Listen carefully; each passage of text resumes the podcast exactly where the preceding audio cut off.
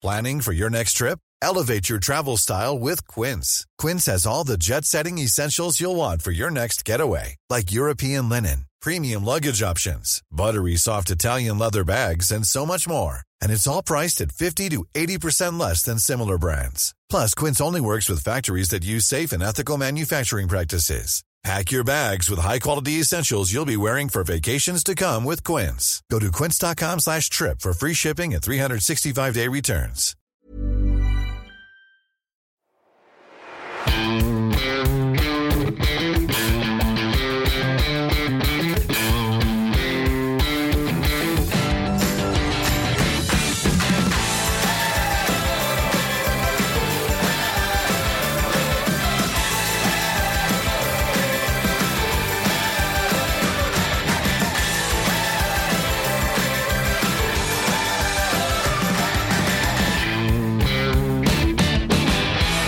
Hallo und herzlich willkommen zu einer neuen Folge des Finanzrocker Podcasts. Mein Name ist Daniel Kort und ich habe heute Professor Dr. Stefan Mitnick zu Gast.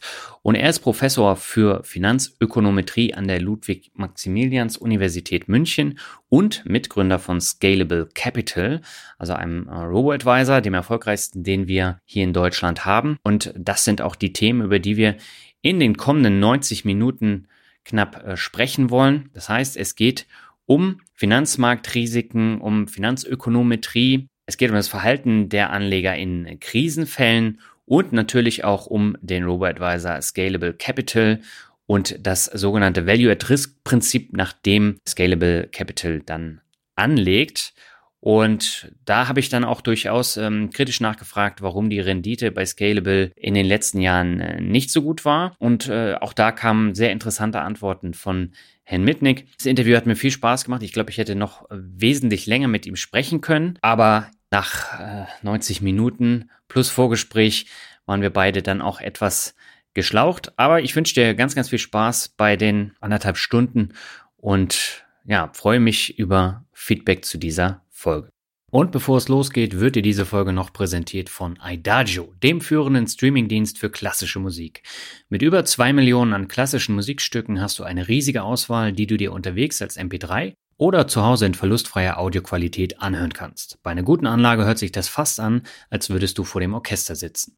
Auch als leidenschaftlicher Rocker höre ich Klassik. Persönlich nutze ich Adagio zum konzentrierten Arbeiten zu Hause. Kopfhörer auf und dann die Stimmung auswählen. Mit dem Mood Player kann ich dann meine präferierte Stimmung auswählen und für das produktive Arbeiten an Texten oder der Buchhaltung funktionieren vor allem meditativ, optimistisch oder beruhigend.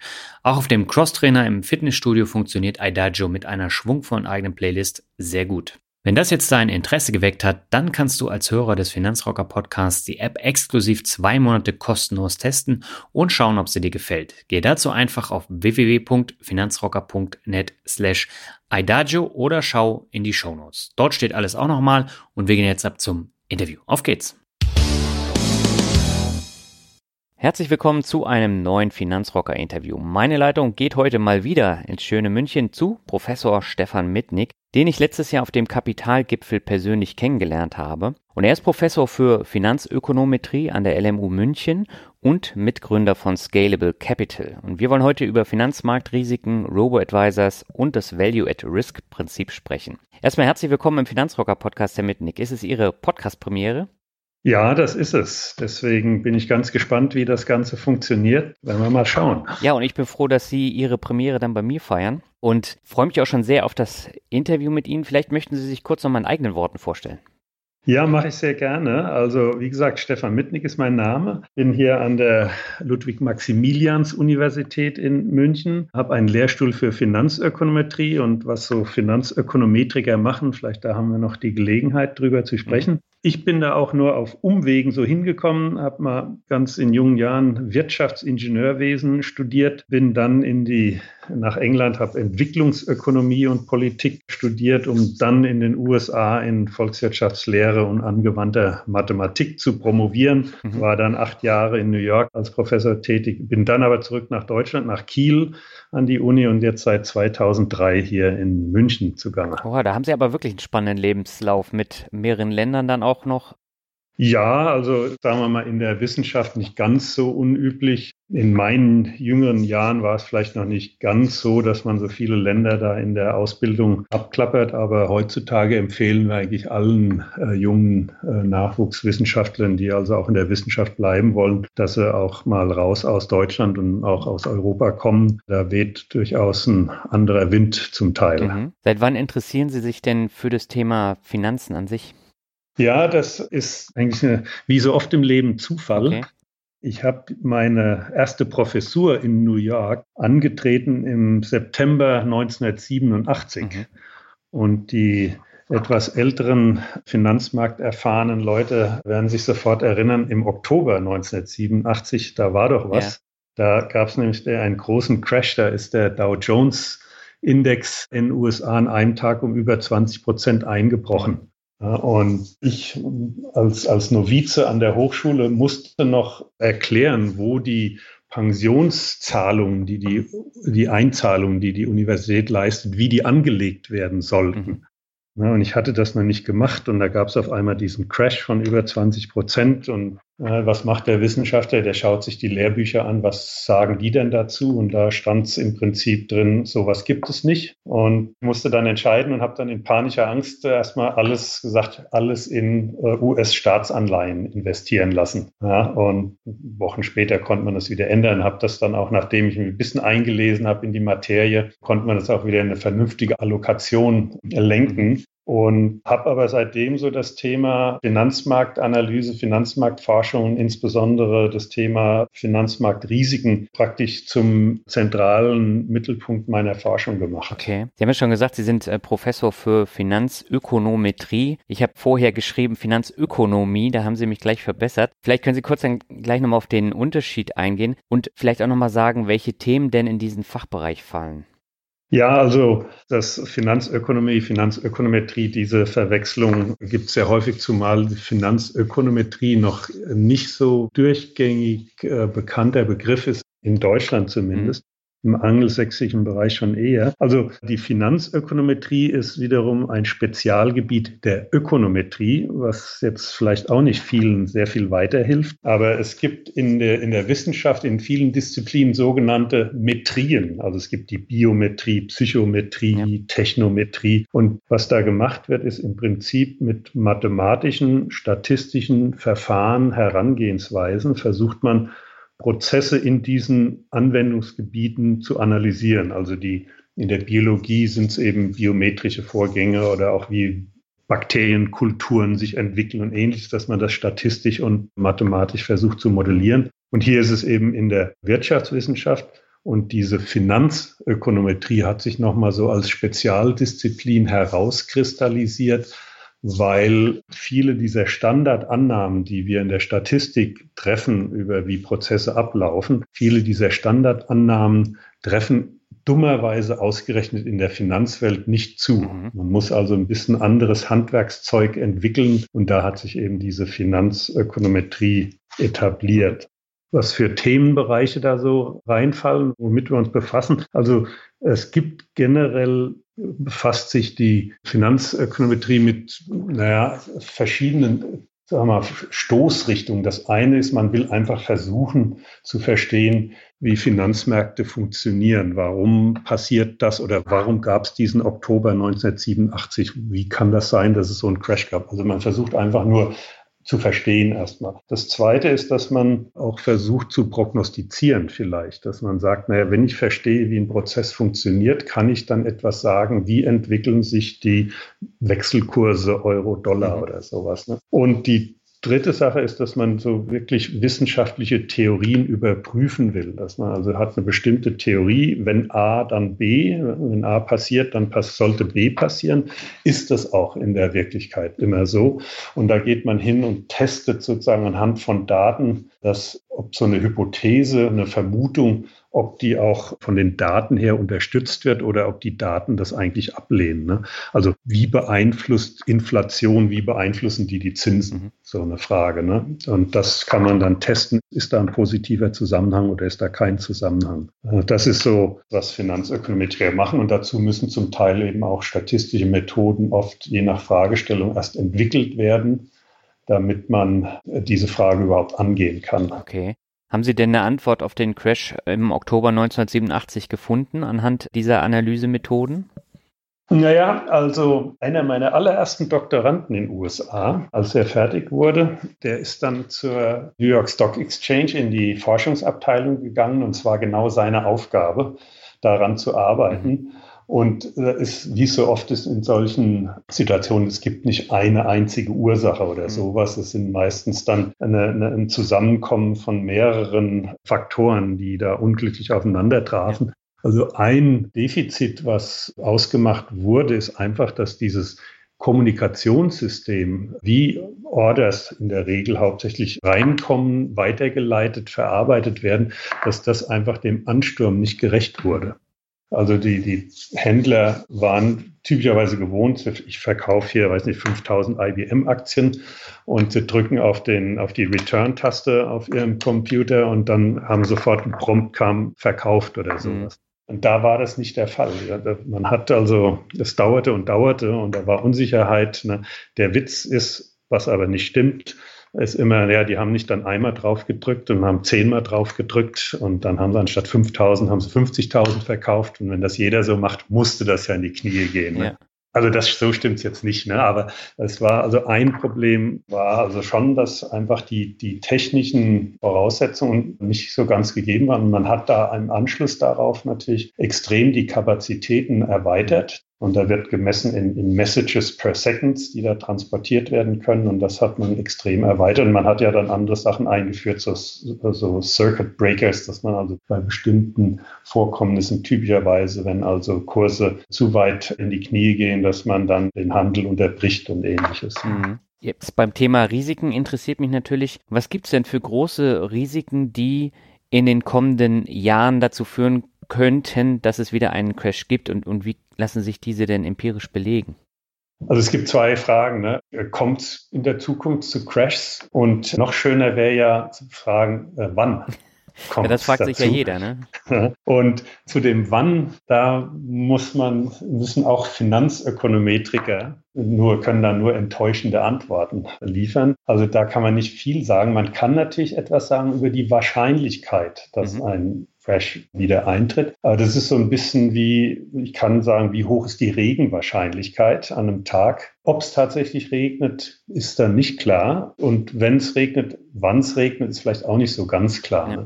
Also, sagen wir mal, die Crash-Phänomene sind natürlich immer dann relativ hoch oder die Wahrscheinlichkeit, dass sowas eintritt, wenn die Kurse in, also irgendwie aus dem Ruder laufen. Mhm. Also dass man, die Marktteilnehmer haben dann Schwierigkeiten, fundamental irgendwas zu bewerten. Und es ist oft eben eher so auf Hoffnung, auf dem Prinzip Hoffnung werden Bewertungen durchgeführt. Also wenn man so an die Dotcom-Krise denkt, na, dann sind ja viele der fundamentalen Bewertungsfragen wie so Discounted Cashflow, das sind also Versuche, einfach den Wert der künftigen Gewinne oder Dividendenströme eines Unternehmens zu bewerten und auf einen jetzigen Wert rückzurechnen, funktioniert nicht, weil all diese Firmen, die da entsprangen, so in der zweiten Hälfte der 1990er Jahre, die hatten ja gar keine Gewinne. Ja. Die hatten nur Verluste. Und Cash-Burning-Rates waren so Zahlen, die da fielen und man konnte das nicht bewerten. Ne? Aber trotzdem glaubte man, dass in dieser Internet-Euphorie schon was drinsteckt, dass da was Werthaltiges ist, aber man konnte es nicht bewerten. Und dann kam es zu Bewertungen, die einfach zu optimistisch waren, dass alles zu schnell ging. Ne? Also die wirklichen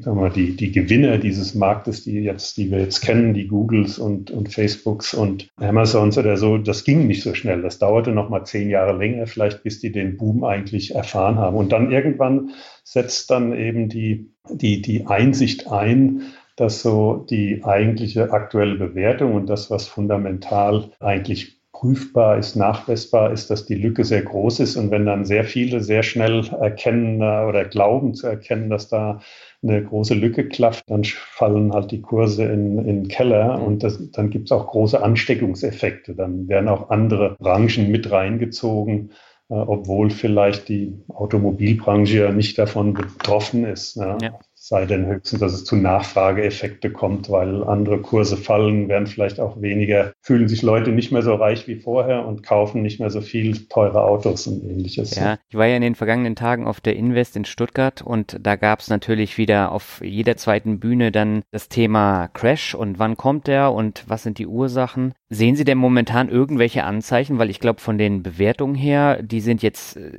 absolut nicht vergleichbar, beispielsweise mit 99 oder 2000. Ja, also ist jetzt eigentlich äh, nicht aus so endogene Risiken, dass also die, die Finanzmärkte selbst irgendwie zu verrückten Bewertungen kommen. Mhm. Ähm, also auch selbst wenn wir sprechen wir mal vom Immobilienmarkt, wo wir wirklich ein bisschen eine, eine, ordentliche Beschleunigung erlebt haben, was die Preise anbelangt. Aber wenn man zurückschaut, wie die deutschen Immobilienpreise sich über die letzten Jahrzehnte entwickelt haben und mhm. das mal international vergleicht, da ist das alles sehr bescheiden eigentlich, die, die Preisentwicklung, die wir hatten. Es ist natürlich jetzt in kurzer Zeit rapide gekommen, aber es ist nicht äh, Dramatisches da. Wir haben natürlich immer die Gefahr von externen Schocks, mhm. die so ein System treffen kann. Ne? Und wir haben halt schon bestimmte politische Risiken, mit denen wir zu tun haben, was in einer stärker vernetzten, globalisierenden Weltwirtschaftssystem auch relativ schnell zu Ansteckungsgefahren führen kann. Mhm. Und von daher sind eben die üblichen Sachen, also es ist vielleicht weniger Brexit oder so, aber wenn wir große Wirtschaftsnationen haben, wo wir nicht so genau wissen, wie deren politische Führung wie rational oder irrational da entschieden wird, ja. das kann natürlich sehr schnell sich auswirken. Zum Beispiel der Handelskonflikt zwischen den USA und China. Ja, also die zwei Nationen sind natürlich die führenden Wirtschaftsnationen zurzeit mhm. und gerade Deutschland als exponiertes Exportland ist da eher von betroffen als ne, also irgendein mehr binnenorientierte Volkswirtschaft. Ne? Und da, das kann dann schon seinen Niederschlag finden, wobei man muss immer sagen, es gibt immer in beiden Ländern auch viel rationales Denken. Es gibt viele Leute, die da eingreifen und bremsen. Also es ist oft nicht eine Person, die da irgendwie wilde Entscheidungen treffen kann. Mhm. Wenn wir uns jetzt die Finanzmarktrisiken allgemein anschauen, welche Rolle spielt denn da immer das Verhalten der Anleger in den solchen Krisenfällen? Naja, Finanzmarkt ist ja im Prinzip nichts anderes wie ein anderer Markt auch. Es gibt Angebot und Nachfrage, wobei der Unterschied ist, beim Automarkt gibt es eben Hersteller, Händler und, und Endkunden. Im Finanzmarkt ist es, es gibt natürlich auch die Produktanbieter, ne, also die Firmen, die Aktien emittieren oder Anleihen emittieren und ähnliches. Aber das Angebot und Nachfrage sind letztlich Investoren, äh, die das bestimmen. Und das hat natürlich immer eine, also Regulierung spielt natürlich auch noch eine Rolle, darf man nicht vergessen. Ne? Aber Anleger sind immer wichtig, also ob jetzt in Extremfällen, in Krisensituationen oder in Nicht-Krisensituationen, aber es gibt halt die Besonderheiten, wir haben es so ein bisschen angesprochen, in dieser Dotcom-Blase, wenn ich nicht mehr weiß, ähm, wie ich bewerten soll irgendein mhm. ein Produkt, dann, weil ich auch nicht die Erfahrung hatte, ich habe noch nie agiert in so einem extremen Markt, dann höre ich vielleicht mehr auf andere was macht mein Arbeitskollege oder was höre ich in den Nachrichten. Und man verlässt sich also mehr auf das Urteil anderer und dadurch kann das zu, die Ansteckungsgefahr erhöht sich sozusagen. Also dieses Herdenverhalten, von dem man spricht, ist natürlich dann gegeben. Und das muss nicht nur in Crash-Situationen sein, sondern das kann auch in der Boom-Situation so sein. Ne? Dass man auf einmal sagt, wie, du hast noch nicht in deren der Aktie investiert, das hättest du doch schon, habt das schon vor vier Wochen gemacht und habt schon 80 Prozent gemacht und sowas. Ja, man lässt sich da gerne anstecken und man sieht sowas wie in der Statistik oder in der Finanzökonometrie. Da gibt es dann so Konzepte, mit denen wir versuchen, auch sowas zu analysieren. Also die Korrelationen sind so ein Maß, wie man das zusammen, das gemeinsame Verhalten zum Beispiel von Aktienkursen beschreiben kann. Und da gibt es dann eben auch so Extremkorrelationen, die man unter untersucht, wie sieht das aus in extremen Situationen. Und dann sieht man schon, dass die Korrelationen, wie zum Beispiel eine Siemens-Aktie und eine SAP-Aktie, sich verhalten, die vielleicht gar nicht so sehr im, im gleichen Sektor sich da bewegen. Aber wenn es nach unten geht, dann auf einmal ist die Korrelation hoch, was weniger der Fall ist in so Euphoriemärkten. Also wenn da ganz viel Euphorie herrscht, dann, dann gehen trotzdem SAP und Siemens Aktien vielleicht eher ihren eigenen Weg und weniger Gleichschritt, als wenn es nach unten mhm. geht. Das ist so Herdenverhalten und da sind nicht nur Privatanleger von betroffen. Ne? Da sind genauso institutionelle Profianleger, zeigen die gleichen Schwächen in diesen Situationen. Mhm. Welche Rolle spielen denn so Stopkurse bei so einer Krise? Haben die einen großen Effekt? Also es ist natürlich, wenn alles gestoppt wird, das ist dann wie so ein Circuit Breaker. Dann wird noch mal einmal was auf den Markt geworfen und dann findet irgendwie erstmal kein Handel statt oder so. Stopkurse sind eine sehr vernünftige Sache, um solche großen Einbrüche irgendwann mal abzuf äh, dann einfach mal einen Schlussstrich zu ziehen. Problem ist natürlich immer, wir haben oft sehr starke also die, die Abschwünge an Finanzmärkten sind eher stark und kurz. Die. Aufschwünge sind anfänglich auch noch stark, der Rebound, ne, aber dann doch geht's wieder gemächlicher nach oben. Und die Gefahr halt beim Stoppkurs ist dieses Ausstoppen. Ne, man ist draußen und dann hat man kurz vor dem Wendepunkt ähm, ähm, äh, ist man draußen und wann man dann wieder einsteigt, ist wieder eine andere Frage. Für normale Ups und Downs, die man so erlebt an Aktienmärkten.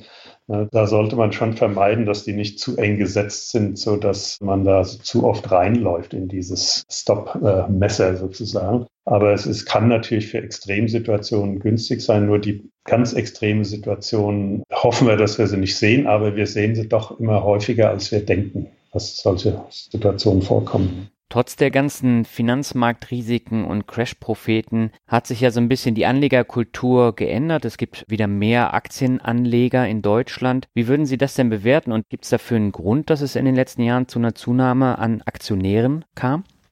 Es ist richtig, wir sind da nicht großartig gesegnet mit einer Vielzahl von Aktionären und einer hohen Aktienkultur. Also ich kann noch erinnern, mein Vater zum Beispiel sagte, ich, ich kaufe doch keine Aktien, das ist doch Spekulation. Das ist so, glaube ich, auch heute noch sehr, sehr verbreitet, diese Denke. Also es ist natürlich klar, je länger man keine Zinsen auf Sparbuch oder Festgeld erhält, desto lernt man mehr und mehr, wie unattraktiv eben dieses Anlagefeld ist. Man springt da ab. Wir haben natürlich auch keine, na, die Finanzkrise liegt jetzt schon wieder über zehn Jahre zurück. Äh, dann fasst man wieder Mut. Ne? Man hätte den Mut gleich fassen sollen nach der Krise, wie ja. es so schön, wie man im Nachhinein weiß. Das führt dazu, wir haben halt auch neue Generationen an, also es sind junge rangereift, die eben die Finanzkrise auch nur sozusagen vom Hörensagen kennen.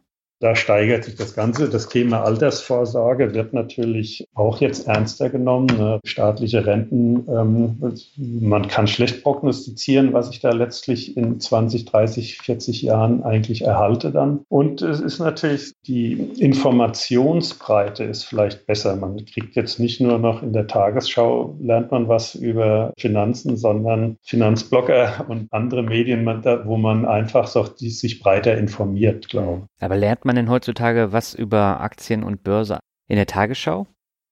Nur wenn was Besonderes passiert, ne? Das ist schon richtig. Also da, das muss ordentlich knallen, dann, dann lernt man das sofort und dann hat man auch gleich die einschlägigen Interviewpartner, die es schon immer gewusst haben, die also immer acht der letzten zwei Crashs schon vorhergesagt hatten.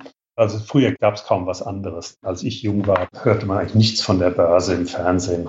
Okay, ich habe die letzte oder die vorletzte Frage auch sehr bewusst gestellt, denn Sie tragen ja auch ein bisschen dazu bei, dass sich das Anlegerverhalten in Deutschland so ein bisschen ändert, denn Sie gehören zu den Gründern von Scalable Capital, dem von der Anlagesumme erfolgreichsten Robo-Advisor in Deutschland. Vielleicht können Sie kurz nochmal sagen, wie es zur Gründung kam und warum Sie da überhaupt mitmischen wollten. Was eigentlich dahinter steckt, ist die Tatsache, dass einer der Mitgründer, Erik Potzeweit, war mal ein Student zu meinen Kieler Zeiten. Mhm.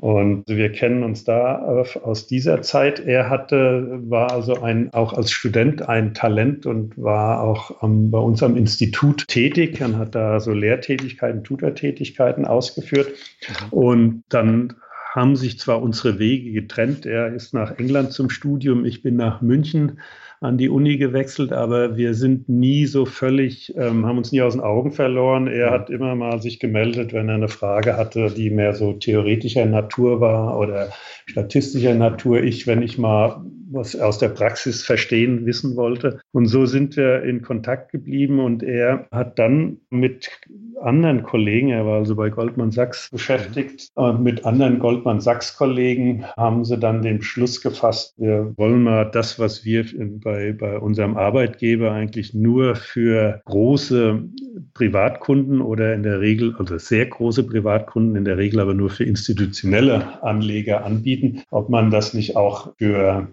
Privatanleger, für Kleinanleger oder mittelgroße Anleger anbieten kann. Und ne, Vorbilder gab es ja dann schon in den USA, die da erfolgreich mit gestartet sind mit dem Konzept. Und in Deutschland fing das auch gerade so an. Und da hat man überlegt, ob man denn mal so, so was aufbauen kann von direkt von der, in der grünen Wiese sozusagen mal so, wie man sich das richtig vorstellen würde, wenn man selbst, wie man sich das als Kunde wünscht. Ne? Mhm. Hinzu kommen dann natürlich immer so, das ging nicht nur den Mitgründern so, sondern auch mir. Man wird halt immer wieder gefragt, hier, ich habe x tausend Euro, wie soll ich die denn anlegen? Ne? Und mhm. was sagt man denen? Ne? Zu sagen, ja, geh mal zu deiner Hausbank und lass dich beraten, wäre nicht meine Empfehlung gewesen, ne? weil da wird halt doch Produktverkauf betrieben und auch allein schon um den Fragen aus Verwandtschaft und Bekanntschaft aus, aus dem Weg zu gehen, war, das ist es auch eine Motivation gewesen, damit zu gründen. Ja. Aber war es damals nicht so, ich meine, ich erinnere mich daran, dass Sie schon zu Anfangszeiten von Scalable schon immer das Gesicht waren und dass Sie auch viele Artikel geschrieben haben und dass das Thema Wissenschaftlichkeit bei Scalable immer im Vordergrund stand im Vergleich jetzt zu anderen Robo-Advisern. War das von Anfang an so bewusst geplant?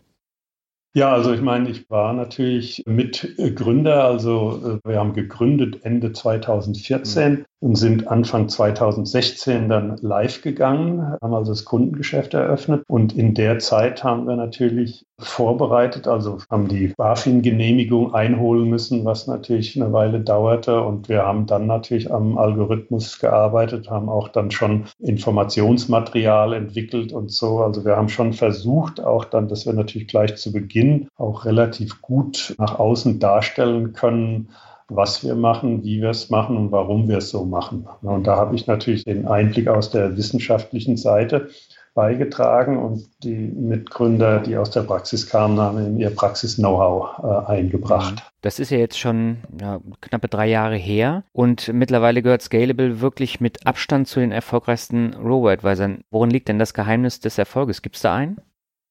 Ja, es gibt wahrscheinlich nicht eins in dem Sinne. Aber wie gesagt, wir bieten also was an, was bisher der, der Normalanleger nicht nutzen konnte. Es gab natürlich naja, vielleicht auch glückliche Fügung, ne? also will da nicht sagen Geheimnis in dem Sinne. Also der Startzeitpunkt war recht glücklich, glaube ich. Die Öffentlichkeit war schon, also es war, man war schon bewusst, dass Bankberatung Defizite hat, ne? die ganze Lehman-Geschichte und Zertifikate, die da verkauft wurden, dass man da vielleicht, dass das die erstbeste Adresse ist, wenn man seine 10, 20, 30.000 Euro anlegen will. Generell hat die Branche nach Lehman ein Reputationsproblem gehabt. Ne? Also äh, ja. man wusste, da ist, also das ist nicht alles so ganz koscher, wie es dazugeht. Wir hatten halt mit Gründern hochkompetente Leute, die also auch so Plattformen, wie wir sie ja nutzen, auch schon eben für ihren Arbeitgeber aufgebaut hatten. Also mhm. man, das technologische Know-how war da. Wir haben relativ früh sehr breit versucht, wirklich auch Top-Talente anzuziehen äh, in allen Bereichen, also gerade IT-Bereich. Da haben wir also wirklich international rekrutiert. Die, das Financial Engineering, das kommt jetzt mehr so aus der LMU hier in München und haben auch die ganze juristische Seite. Wir sind ja hoch reguliert. Man muss also auch die juristische Seite hochkompetenter abdecken. Und da haben wir uns also alles sehr viel Mühe gegeben. Ich glaube aber auch, dass die Methodik, unser Ansatz, dieses dynamische Risikomanagement, was wir betreiben, ist zumindest für die Zielkundschaft, mit der wir so gestartet sind, die wir so im Auge hatten, ist die hochattraktiv. Ne? Mhm. Also wir haben uns sehr so auch jetzt von der Ansprache her auf zahlenaffine Klienten so ein bisschen spezialisiert. Also die Großzahl unserer Kunden kommen aus dem Wirtschaftsbereich, haben Abschluss in Wirtschaft oder sind Ingenieure oder sind ITler. Die verstehen relativ schnell, warum wir es machen. Also ein Riesenblock in unserer Kundschaft sind tatsächlich Banker. Wir haben sehr viele Banker als Kunden, die natürlich das machen, machen das vielleicht auch aus Neugier, aber sie wollen halt auch so sie wissen oder sie wollen vielleicht am Wochenende nicht auch noch sich um ihr eigenes Geld kümmern und wollen das irgendjemand machen lassen. Also wir haben uns, glaube vom Service her bieten wir also auch über das Risikomanagement hinaus sehr viel. Wir kommunizieren, glaube ich, ähm, sehr offen, auch gerade das Thema Risiko, was ja, wenn Sie zur Bank gehen, vielleicht oder in anderen Institutionen, wird das Risiko erstmal so ein bisschen vielleicht kaschiert, in, man wird da so eingestuft in irgendwas. Herr Mitnick, Ihr Risikoprofil ist moderat oder sowas ne? Mhm. oder chancenorientiert, aber was weiß ich dann, was heißt das? Ne? Verliere, was, was kann ich jetzt verlieren sozusagen von meinem An, von Anlagevermögen, ja. wenn ich moderates Risiko eingehe? Das haben wir offen kommuniziert und vielleicht noch so ein Geheimnis, also was auch eine gute Fügung war, ist natürlich, dass wir relativ früh Kooperationen abgeschlossen haben. Also einer unserer ersten war ja mit Siemens mhm. Financial Services. Das ist der, der Zweig bei Siemens, der den Mitarbeitern, deren Angehörigen empfiehlt, wie sie Geldanlage, aber auch Versicherungen und ähnliches, wie sie das abschließen. Und da hatten wir früh eine Kooperation und Siemens ist so genau das Klientel, also sehr technikaffin und, und Ingenieure. Äh, das passte zu uns. Ne? Und dann haben wir halt noch die Kooperation mit der ING lassen, die eben als äh, einer der Gro Banken mit einem großen Kundenstamm eben auch natürlich sehr geholfen mhm. hat.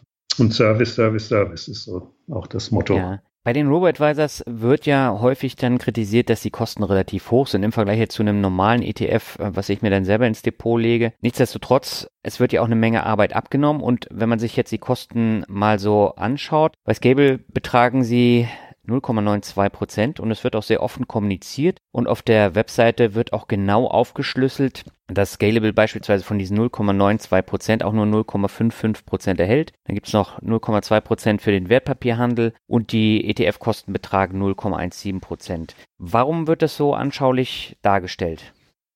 Es ist richtig die Feststellung, dass die Kosten im, im Robo-Bereich in, in Deutschland oder auch in, in Europa, wenn man das mit USA vergleicht, höher sind. Muss aber sagen, äh, ein großer Kostenfaktor ist der Handel selbst. Ja. Das also in den USA, wenn sie da an der Börse handeln, also die Robo, du weißt ja dort, die zahlen quasi null an Transaktionskosten, während wir haben halt noch relativ hohe Transaktionskosten im Vergleich. Und da wir ja so eine All-in-Fee haben, also diese 92, 0,92 äh, Prozent setzen sich ja aus den Blöcken zusammen, die Sie erwähnt haben, ne, da ist es, glaube ich, schon auch erhellend für den Kunden oder Interessenten zu sehen, ja, wofür zahle ich denn eigentlich mein Geld? Mhm. Jetzt haben Sie den Wertpapierhandel schon erwähnt. Hängt das so ein bisschen mit diesem sogenannten Value-at-Risk-Prinzip zusammen, dass die Handelskosten so extrem hoch sind oder hat das andere Gründe? Nein, es ist jetzt nicht wegen des Handelsvolumens äh, generell. Also wenn ich jetzt mal in, in Deutschland 100 Aktien verkaufen will oder kaufen will mhm. und mache das gleich in den USA, sind einfach die Kosten an der Börse direkt höher. Ne?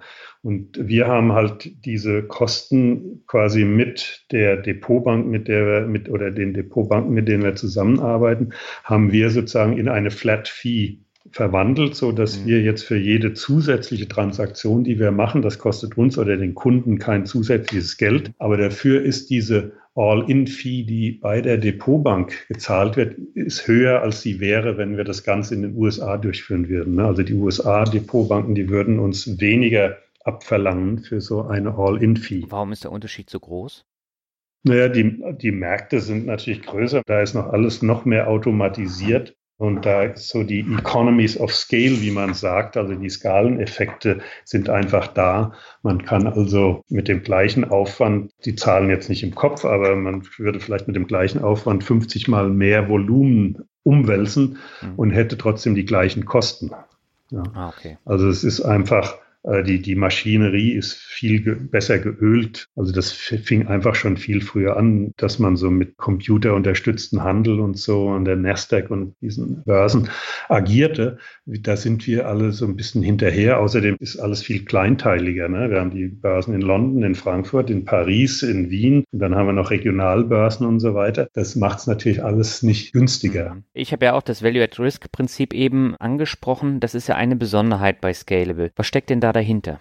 Es geht so ein bisschen, was ich schon erwähnt hatte, so ein Problem, die man als Anleger hat, ist, wie schätze ich mein Risiko ein, beziehungsweise mein Gegenüber, mein Bankberater, wie schätzt er mein Risiko ein und wie verstehe ich denn eigentlich die Risiken an den Kapitalmärkten. Also so eine Einstufung wie konservativ, moderat, chancenorientiert sagt mir erstmal relativ wenig. Es gibt natürlich jetzt andere Arten der Risikomessung, die man natürlich dann, wenn man sie ein bisschen einfuchst, dann in die Thematik dann zu hören bekommt, wie Volatilität. Ne? Aber versteht das einer, was Volatilität ist? Mhm. Ne? Also fragen Sie mal einen Berater, wie die Definition lautet, wie ich das interpretiere und wie viel Geld kann ich jetzt verlieren? Ja. Es heißt, der DAX hat eine Volatilität von 28. Was heißt denn das? Ich kann 28 Prozent verlieren oder nicht? Das ist ein ganz diffuses Risikomaß. Das geht so ein bisschen zurück auf die anfangs von mir gemachte Äußerung, dass viele der Annahmen, die man, statistischen Annahmen, die man trifft, in, in vielen Zusammenhängen ausgerechnet in der Finanzwelt nicht zutreffen. Und das ist so eine hier die Volatilität, dass man Risiko einfach glaubt, das ist symmetrisch. Ne? Also Schwankungen nach unten verhalten sich so wie nach oben. Und das ist aber nicht der Fall. Wir beobachten viel häufiger extreme negative Ausbrüche oder Schwankungen als positive. Mhm. Und dadurch ist so ein Maß wie Volatilität, was einfach die Schwankungsbreite misst und mittelt zwischen positiven Schwankungen und negativen Schwankungen, ist einfach nicht adäquat genug. Und deswegen nutzt man gerne sogenannte Verlustrisikomaße. Und Valued Risk ist genauso ein Maß, was letztlich misst, wie hoch oder die Verlustschwelle angibt, die ich mit einer bestimmten Wahrscheinlichkeit nicht überschreiten sollte. Und das heißt, ich schaue mir nur das Risiko nach unten an weil wir unterstellen, der Anleger, den stört die Volatilität nach oben nicht so. Ne? Und das ist ein Risikomaß, was eigentlich in der institutionellen Welt gang und gäbe ist, insbesondere auch die Regulierung, also die Bundesbank oder BaFin operieren sehr stark mit diesem Risikomaß und das gehört also auch mit dazu, wenn wir sagen, wir wollen die Dienstleistungen, die also bisher nur Größtkunden beziehungsweise institutionelle Anleger erhalten, auch jetzt für den Normalanleger anbieten, dann gehört das eigentlich auch mit dazu. Mhm. Das ist richtig, es ist jetzt nicht ganz so üblich in der Privatanlegerlandschaft, aber wir sind da auch nicht die Einzigen. Es gibt auch andere Robo-Advisor, die das Konzept nutzen. Wie kann ich mir das Konzept bei Scalable vorstellen? Es gibt, glaube ich, eine, eine große Anzahl an unterschiedlichen ETFs und die werden dann je nach Chancenausrichtung des Depots dann in das Portfolio gelegt, oder? Ja, also es ist wichtig. Wir haben rund 2000 ETFs, die man so als deutscher Anleger erwerben kann die natürlich nicht alle sehr verschieden sind. Gibt, ne, weiß nicht, wie viel wissen Sie vielleicht besser als ich, wie viele ETFs auf dem DAX gibt oder so, aber vielleicht schon eine zweistellige Zahl. Ne? Und das Ziel ist erstmal ein global diversifiziertes Portfolio zu erstellen. Und da suchen wir halt für die einzelnen Anlageklassen, die dazu in Frage kommen, suchen wir die für den Anleger vorteilhaftesten ETFs aus. Mhm und nach Kostengesichtspunkten, nach Liquiditätgesichtspunkten, steuerliche Aspekte und verschiedene Sachen, die da eine Rolle spielen. Und dann ist genau die Frage, ja, wie, wie mische ich die jetzt? Ne? Also ja, und das macht letztlich schon der Algorithmus, indem wir also, oder letztlich gibt der Kunde Scalable Capital eine Vorgabe, mit welchem Risiko er leben kann oder schlafen kann. Und dann ist es Ziel, letztlich die ETFs so zu kombinieren, dass dieses Risiko möglichst nicht überschritten wird, aber auch möglichst nicht unterschritten wird und dabei aber trotzdem eine vernünftige Rendite rauskommt. Ne? Und letztlich muss man dann so ein bisschen äh, erfolgt sozusagen anhand von Monte Carlo Simulationen, die wir da nutzen. Und es geht genau darum, wie Sie sagten, man will erkennen, was passiert eigentlich in der Zukunft mit einzelnen Assetklassen. Insbesondere aber ist es ganz wichtig, nicht nur die einzelnen Assetklassen irgendwie versuchen zu analysieren, sondern dass man immer das Portfolio des Anlegers insgesamt im Blick hat. Also ich muss auch verstehen, wie das Zusammenwirken, ne, ob ich jetzt eine Emerging Market Anleihe ETF im Depot habe plus US-Staatsanleihen, wie die zum Beispiel zusammen interagieren. Ne? Und um diese, diese Diversifikationseffekte, auf die man es abzielt, die muss man eben auch sinnvoll versuchen abzuschätzen, was das, wie die in der Zukunft zusammenwirken. Ne? Und mhm. das machen wir also mit Simulationsmodellen. Okay. Und das bedeutet aber, wenn jetzt eine Krise im Anmarsch wäre, dann wird der Aktienteil runtergefahren oder wie kann ich mir das vorstellen? Ja, also wenn jetzt sagen wir, am Aktienmarkt anfängt zu zittern und wir reden nicht von einmal einen Ausschlag, sondern so erscheint, dass die, die Volatilität, die Schwankungsbreite, insbesondere das Verlustpotenzial jetzt höher ist und auch nachhaltig im Sinne, wir glauben, dass das auch länger noch so anhält, äh, dann würde jetzt die Aktienquote oder wenn es jetzt mal nur ein bestimmter Bereich wäre, Aktien Asien oder sowas, würde das dann abgebaut werden. Ne? Mhm. Und das funktioniert sehr gut, wenn dieses Zittern da ist, dieses Vorbeben sozusagen. Ne? Das ist aber nicht immer gegeben. Ne? Also dieser Oktober 87 ist so ein Fall, da hat es zwar vorher auch schon so ein bisschen ne, gezittert, aber dass natürlich so ein Knall kommt, das äh, hat auch kein Algorithmus erwartet und wahrscheinlich auch nicht. Damals war das mit der künstlichen Intelligenz noch nicht ganz so weit, aber auch so ein KI-Algorithmus hätte da Schwierigkeiten gehabt. Also so ein, dieses Risikomanagement ist immer dann eher erfolgreich. Wir sprechen da, wenn Finanzmärkte so endogene Krisen sich da aufbauen. Also wir hatten ja schon davon gesprochen, diese Dotcom-Krise und so. Das war so etwas. Das hat lange gedauert, bis sich das aufgebaut hat und hat auch länger gedauert, bis sich abgebaut hat. Oder auch Lehman ist so eine Sache gewesen. Das war zwar ein ordentlicher Knall, als der äh, die Konkursmeldung durch die Newsticker ging, aber es gab eigentlich schon ein Jahr vorher, 14 Monate vorher, ein Konkurrent von Lehman, Bear Stearns, berichtete, zwei unserer Hedgefonds, die im Immobilienfinanzierungsbereich aktiv sind, sind quasi kollabiert, haben 80, 90 Prozent ihres Wertes verloren. Und da hat sich schon die Schwankungsbreite an den US-Märkten sofort verdoppelt nach dieser mhm. Meldung. Aber es hat noch keiner so gedacht, naja, es ist ein riesen Problem in Anmarsch. Man wusste nicht, wie man das genau interpretieren sollte. Der Markt ging erstmal ein bisschen runter, ging aber dann noch lange, lange seitwärts, bevor er dann so langsam nach unten ging und auf einmal kam dann diese Lehman-Ankündigung. Und das kann so ein Algorithmus sehr gut erkennen. Okay.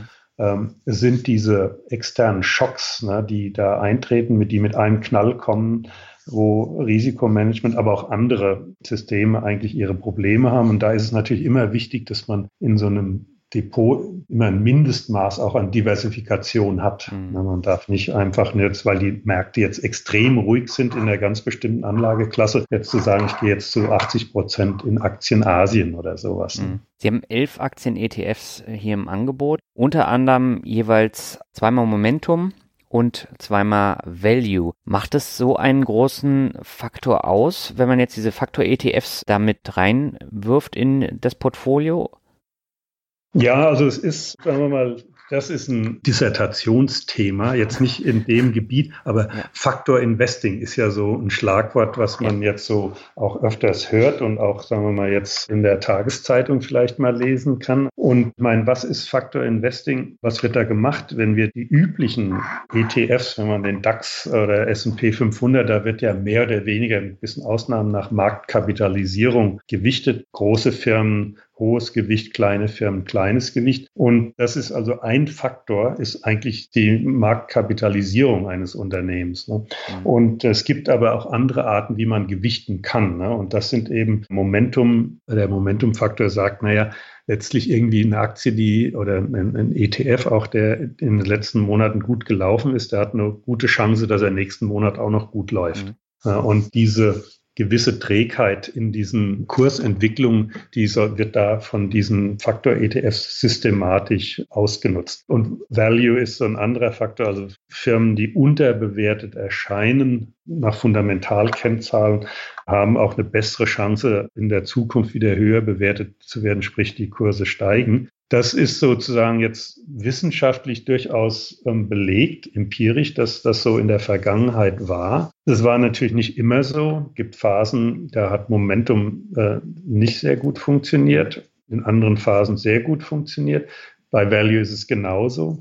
Und da diese Faktoren nicht in allen Marktphasen gleich gut sind, tragen sie auch zu der Diversifikation im Depot mit bei letztlich. Ne? Also es hat nicht nur, dass man dadurch eine höhere Rendite erzielt, sondern ich kann unter Umständen auch bei gleicher Rendite mit niedrigem Risiko agieren, was im Umkehrschluss jetzt zum Beispiel für den Ansatz von Scalable lautet, dass ich vielleicht insgesamt dann die Aktienquote höher setzen kann, weil die Aktienquote in, der Aktienanteil im Depot in sich besser diversifiziert ist und dadurch mit geringeren äh, Quote von Anleihen zum Beispiel operieren kann. Okay. Ich habe jetzt zur Vorbereitung des Interviews den aktuellen Robo-Advisor-Test vom Extra-Magazin durchgelesen. Den hatte ich letztes Jahr auch schon gelesen. Und da war es tatsächlich so, dass bei unterschiedlichen Aktienquoten Scalable relativ weit hinten immer war. Woran liegt das?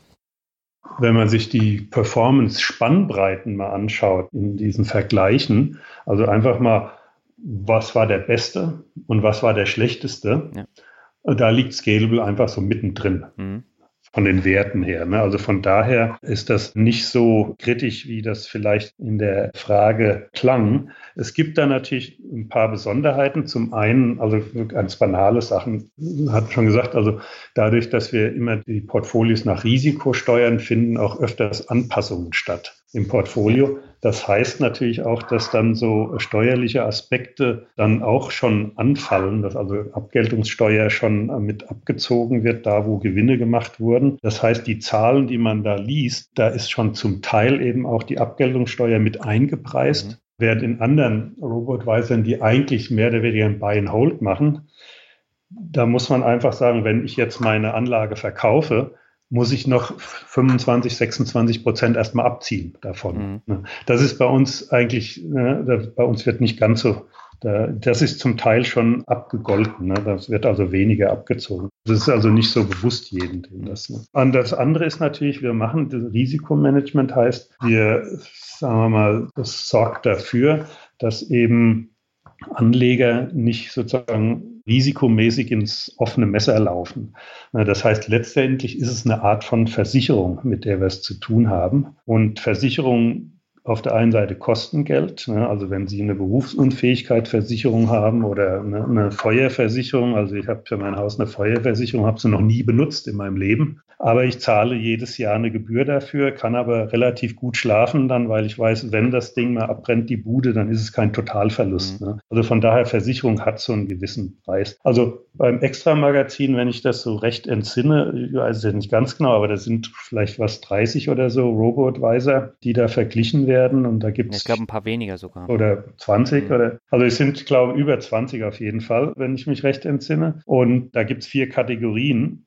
Und da ist vielleicht eine Handvoll in der obersten Kategorie von den Robo-Advisern und da ist Scalable auch mit dabei. Und der Grund ist natürlich, es wird nicht nur auf Rendite geschaut, sondern Risiko ist ein wichtiger Aspekt in der Geldanlage.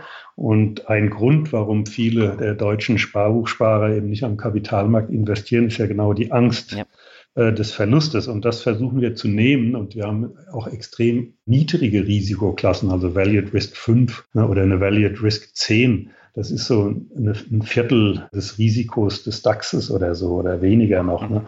Und das äh, ist sozusagen wichtig, dass also der, wir wollen, der Anleger soll keinen Stress haben, Dauerstress. Und das mit so einem Buy-and-Hold-Portfolio, wo ich 50, 50 oder 70 Prozent in Aktien, 30 in Anleihen habe, das ist für viele einfach Stress. Ne? Und Dauerstress oder kann Stress erzeugen und, und Stress verkürzt die Lebensdauer. Das ist sozusagen medizinisch erwiesen. Und es soll ja nicht Ziel des Sparens sein. Man betreibt ja keine Altersvorsorge, um kurz zu leben. Das stimmt, aber dann wäre ja mein Einzelaktiendepot eine völlige Katastrophe für meine Gesundheit. Aber nee, das ist ja eine persönliche Einstellungssache. Ne? Also ja. Sie können da, wenn da, wenn da mal die Hälfte runtergeht, dann ist das nicht ganz so kritisch für Sie ja. vielleicht. Ne? Kommt ja auch immer drauf an, auf die Mischung. Also ne, welchen Anteil meines Vermögens habe ich denn in dem Aktiendepot? Ne? Mhm. Man muss so ein bisschen das Gesamtvermögenssituation auch des Anlegers betrachten. Und da gibt es sozusagen einen, einen absolut risikofreien Teil, vielleicht einen risikoarmen Teil. Und dann gibt es so den risikobehafteten Teil, den man eben mit ETFs oder Einzelaktien im Depot hat. Und wenn ich in diesem risikobehafteten Teil ähm, äh, sehr risikofreudig bin, dann kann ich da nicht so viel reinstecken. Da muss mhm. ich dann weniger in den stark risikobehafteten Anteil reinstecken und habe dann mehr, sagen wir einfach mal Sparbuch. Ne? Wenn ich aber weiß, meine Risiken in dem kapitalmarktorientierten Teil oder Aktienteil sind kontrollierter, dann kann ich auch mehr reinstecken in diesen Teil. Ne? Das heißt also, die Gesamtrendite meines Vermögens kann durchaus höher sein, wenn ich das mit einem Risikomanagement-Konzept betreibe für den hochriskanten. Teil und kann dann auch nur mit einem kleineren Teil in einem absolut riesigen, risikoarmen Teil leben. Ja. Vielleicht sollten wir uns nochmal kurz die Zahlen angucken. Also 2016 war ein sehr gutes Jahr an der Börse und wenn wir jetzt mal die Robo-Advisor mit 70 Prozent Aktienquote nehmen, da liegt die Spannbreite tatsächlich dann bei 5,54 Prozent. Das ist Scalable. 5,09% ist Visual West. Und ganz oben waren Quirion mit 14,96% und Visual West mit 12,31% und dann noch ein paar, die, die äh, zweistellig dann auch sind. Das ist aber schon ein deutlicher Unterschied jetzt in so einem Jahr. Ich habe jetzt die Zahlen nicht vor mir. Was ist denn, äh, das ist für 2016 oder welcher 2016 Zeit? und Aktienquote 70 Prozent und Value at Risk 25 Prozent. Und das ist von Januar 2016 an? Ja, das ist, glaube ich, das Gesamtjahr. Also 2016, 2017 und 2018 sind hier aufgeführt von den Renditen. Hm. Naja, also man muss mal schauen, in das Risiko, also ne, was hat Risikomanagement bewirkt in 2016? Das, das Q1, das erste Quartal in 2016, war so ein bisschen wie das vierte Quartal letztes Jahr. Ja, wir, mhm. wir, fingen also an mit einem ähm, Abschwung von, weiß nicht, DAX, was 18 Prozent oder sowas im Januar. Ja, war sehr hoch. Ja, war wohl der schlechteste Start für den DAX, seit der Index kreiert wurde. Und die, die Kunden, die bei uns angelegt haben, selbst in der höchsten Risikoklasse, die haben eben 5,5 Prozent verloren. Ja. Mhm. Das heißt also, was wir ja machen, wir schauen uns ja lieber die so eine risikobereinigte Rendite an. Das heißt, ich muss äh, zwei Dinge auf den Tisch legen, wenn ich Geld an Kapitalmärkten anlege. Ich muss Geld mitbringen und ich muss Risikobereitschaft mitbringen. Und wir schauen uns also sozusagen an, wie viel Rendite habe ich dann erwirtschaftet pro Risikoeinheit, die ich auf den Tisch gelegt habe und nicht nur, wie viel Geld ich auf den Tisch gelegt habe. Und da, na, wir berechnen sowas, wir nennen das die Return Drawdown Ratio, also was, quasi, was ist die Rendite, die ich erwirtschaftet habe, geteilt durch den Maximalverlust, den ich in der Anlagephase erlitten habe. Und sozusagen, wenn man die, praktisch die Rendite pro Risikoeinheit misst, dann, dann sehen wir eigentlich sehr gut aus. Ich kann es jetzt für die anderen nicht berechnen, weil die Risikozahlen, es wird ja immer nur Rendite verglichen. Über Risiko wird relativ wenig geschrieben darüber. Ich kann mal ein Beispiel geben ja. aus einer ganz anderen Welt. Also wenn ich am schnellsten von A nach B kommen will, da ist wahrscheinlich das das beste Transportmittel ist ein Motorrad. Ja. Aber wie sicher ich in B ankomme, ist nicht so ganz klar. Insbesondere bei meinen nicht vorhandenen Motorradfahrfähigkeiten. Ja. Ne? Aber wenn ich auch relativ sicherstellen will, ich komme von A nach B, dann setze ich mich vielleicht in ein Volvo. Das dauert zwar länger, aber die Gewissheit, dass ich ankomme, ist um einiges höher. Ne? Also sagen wir, für die absolut renditegierigen ist Scalable äh, nicht das richtige Vehikel, mhm. ja. sondern wir wollen dafür sorgen, dass man auch die Sparziele, die Anlageziele mit einer hohen Wahrscheinlichkeit erreicht. Und es ist ja nicht so, dass man unbedingt sagen kann, ja, ich kann es ja aussitzen. Ne? Das ist theoretisch klappt das, aber wir wissen, viele Privatanleger verlieren in solchen Abschwungphasen und nicht nur Privatanleger, auch Professionelle verlieren die Nerven. Ne? Dass der Märkte fallen 10 Prozent, 20%, 30. Was heißt jetzt, ne? verliere ich die Hälfte, verliere ich alles? Man weiß es nicht. Und irgendwann verkauft man panikartig und steht dann außen vor, wenn der Umschwung kommt. Ne? Hier hat man bei uns einen Anker. Man weiß, ich bin, ne, habe ein Value Risk von 20 Prozent. Das heißt, auf Jahressicht sollte ich nur mit einer sehr geringen, bei uns fünfprozentigen Wahrscheinlichkeit diese 20 Prozent Marke reißen. Habe also eine relativ ne, 95 Prozent Wahrscheinlichkeit, dass ich oben bleibe. Man muss immer dazu sagen, vorausgesetzt, das System funktioniert. Ne? Es mhm. ist ja keine Garantie, dass wir machen können, sondern Finanzmärkte kooperieren nicht immer, auch nicht mit den elegantesten Modellen. Ja. Aber ne, bisher haben wir jetzt nie so eine Risikoschwelle noch nicht gerissen in dem drei, was sind wir, dreieinviertel Jahr oder was. Ja, das ist äh, einfach das, äh, glaube schon, dass das sehr zur Beruhigung eintritt. Und also Rendite ist wirklich nur ein Aspekt, den man trifft. Also vielleicht nochmal, weiß nicht, ich kann in einer Minute, ich habe jetzt neulich so ein Beispiel mal erklärt, in einer Minute erklären, wie man das so vielleicht einstufen muss. Sie haben 20.000 Euro von Ihrem Onkel bekommen. Mhm.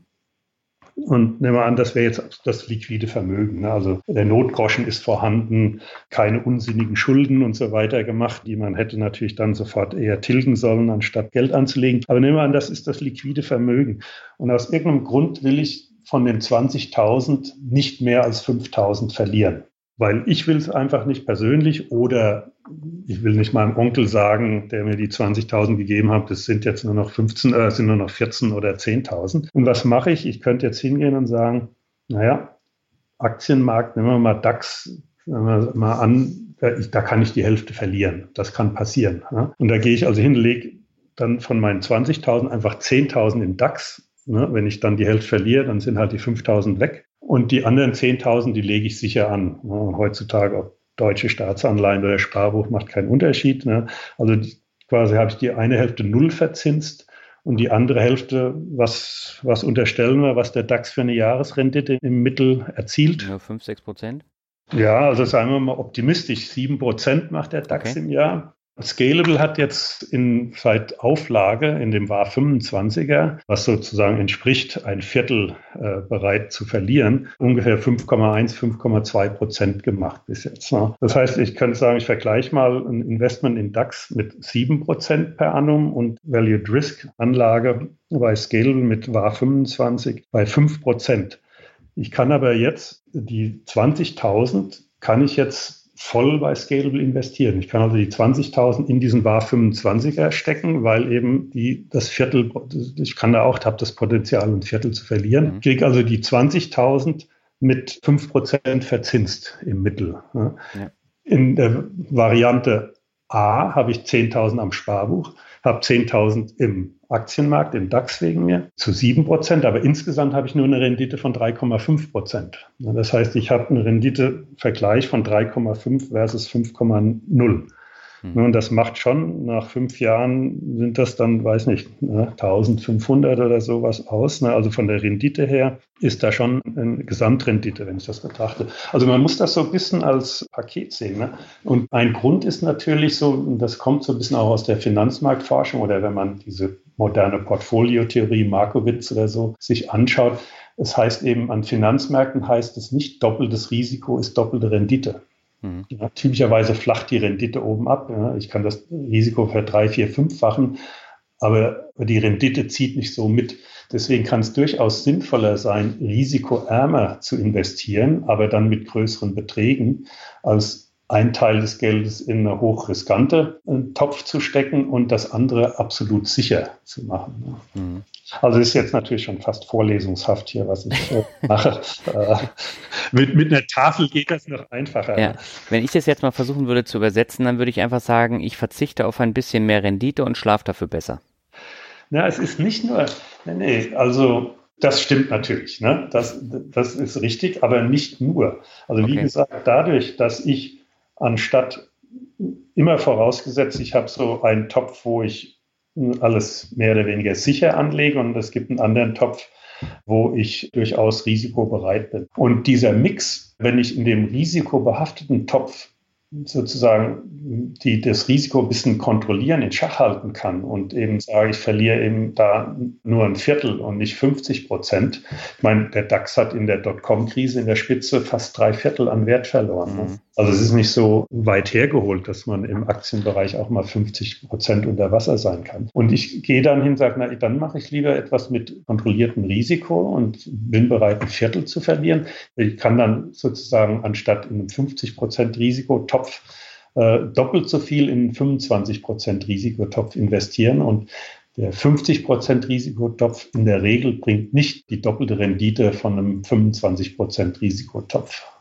Dafür ist dann natürlich weniger auf dem Sparbuch, aber insgesamt rechnet sich das auch von der Gesamtrendite her, nicht von den einzelnen Topfrenditen. Die darf man nicht unbedingt. Ne? Und was so diese Vergleiche, wenn man jetzt nur die Rendite vergleicht, das ist so wie wenn ich hingehen würde und sage, was sind denn die Kriterien, um eine Pizza zu bestellen? Ne? Und ich sage, ja, der einzige Kriterium ist der Durchmesser. Ja. Ich nehme die Pizza mit dem größten Durchmesser. Ob das sozusagen immer eine gute Strategie ist, weiß ich nicht. Ja, aber viele nehmen ja immer die Rendite, um das zu vergleichen und dann entscheiden sie, welcher Robo-Advisor soll es denn sein. Aber Sie haben ja völlig recht. Wenn wir jetzt Quirion nehmen, die 2016 extrem erfolgreich waren mit diesen 14,96 Prozent, die waren beispielsweise im letzten Jahr mit minus 10,09 Prozent auch Schlusslicht. Also da ist Scalable deutlich besser gewesen. Ja, also das ist natürlich so, was macht Risikomanagement? Es bügelt aus. Ja. Ne? Also man bügelt sozusagen die Wellen aus. Man wird immer in den guten Phasen immer hinterherhinken und in den schlechten Phasen nie bei den ganz schlechten sein. Ne? Ja. Und das ist so auf Dauer, ne? die Frage ist dann, was heißt das für den Trend? Ne? Also langfristig ist der Trend der, der Wachstumspfad sozusagen flacher dadurch, dass, es, mhm. dass ich Risikomanagement betreibe. Und vielleicht gehe ich doch ins volle Risiko und nehme die Schwankung voll mit. Dafür ist der langfristige Trend günstiger. Und das ist durchaus der Fall. Ne? Aber wie gesagt, ich kann dadurch, wenn ich geringe, den Risikotopf mit einem geringen Risiko fahre oder mit Risikomanagement fahre, kann ich viel mehr in den Topf reinlegen.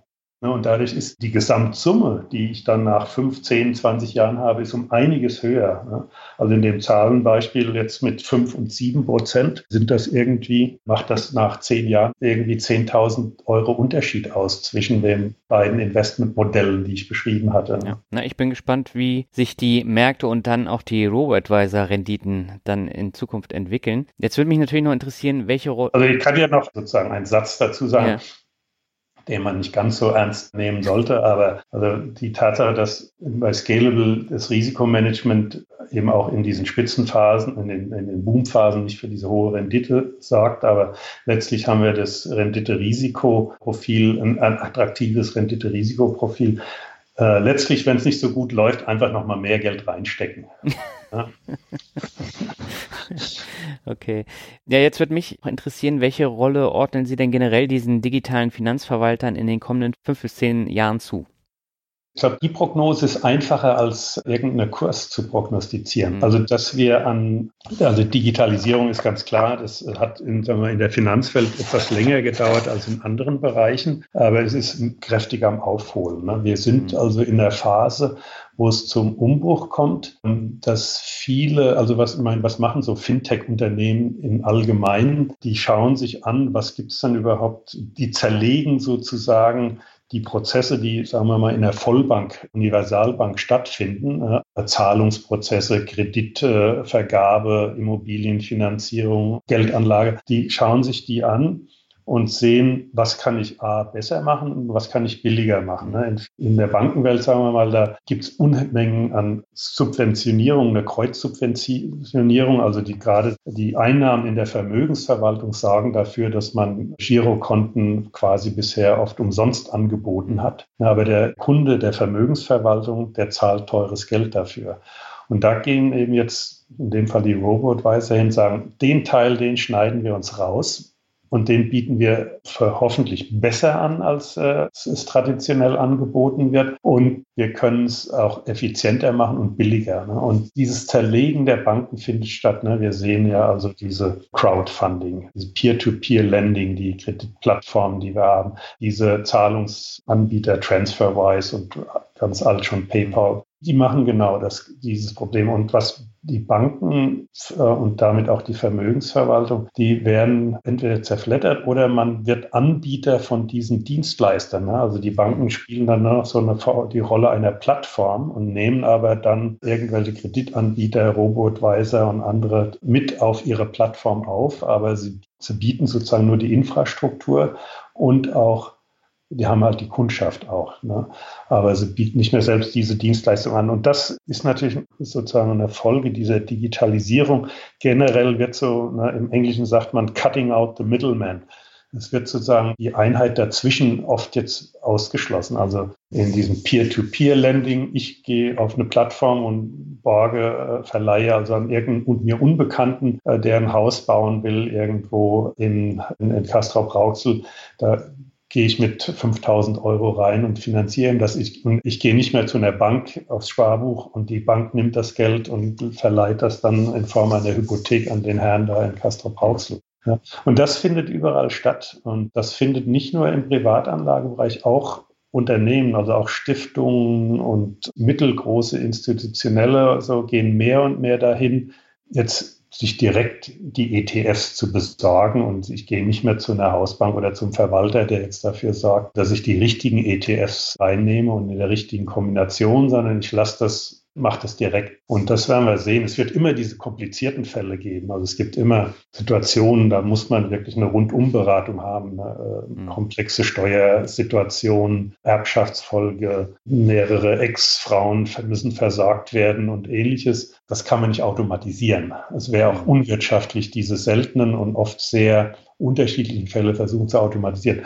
Aber das Brot- und Buttergeschäft der Geldanlage ist trotz allem der Schwierigkeiten von Prognose hin und her und Modellierung ist relativ einfach. Also es gibt Rendite und Risiko, das sind die zwei Sachen. Das kann man besser automatisieren als autonomes Fahren. Das ist wesentlich komplexer. Da gibt es verschiedene Verkehrsteilnehmer, hell, dunkel, mal mit Mittellinie, mal ohne Mittellinie und Glatteis und Schnee und ähnliches. Das ist kompliziert. Aber eine Geldanlage kann man relativ gut automatisieren, aber es wird immer ein nicht automatisierbaren Teil geben. Und da braucht man Spezialisten und das werden Menschen sein. Okay. Jetzt stelle ich mir natürlich noch die Frage, wenn wir jetzt so eine Firma nehmen wie Raisin, die ja mit Weltsparen, also mit dem Tages- und Festgeld im europäischen Ausland, da eine große Marke aufgebaut haben und auch sehr viel Kundengelder eingesammelt haben, da investiert jetzt PayPal rein und dann gehen sie jetzt auch nicht in die Robo-Advisor-Richtung, aber schon, dass man auch ETFs von Vanguard da kaufen kann. Wäre das auch ein Prinzip für die Zukunft, dass sich solche Unternehmen dann breiter aufstellen? Wäre bei Scalable dann auch möglich, oder?